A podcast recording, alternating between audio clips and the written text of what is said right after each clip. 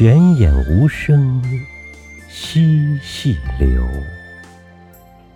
树阴照水爱晴柔。小荷才露尖尖角，早有蜻蜓立上头。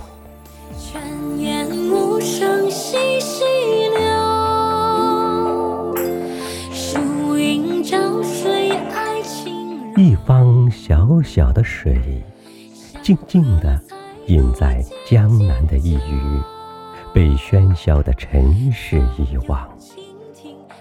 时光经过这里，寂寂悄悄，没有人留意到一些憔悴的落花已在五月的风中老去。一线不问世事的泉水，细细的从一首清澈的诗里流出来，无声无息。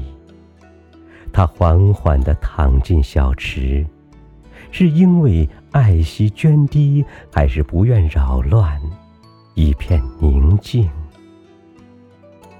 葱郁的树荫是个爱美的女子，不是在水边浣纱，而是拿着小池的镜子，对着自己水中的倒影，左看右看。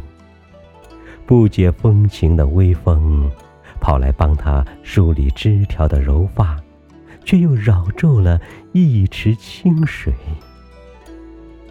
阳光痴情地把手穿过叶子的衣裳，在如纹的水面洒落点点星光。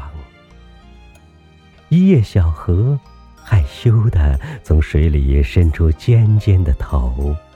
还没来得及舒展开绿绿的叶面，就与扑面而来的阳光碰个正着，只好不知所措地待在水中，一言不发。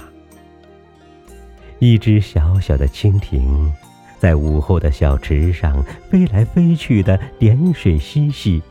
它会在这个一尘不染的天地里。度过一个快乐的童年吗？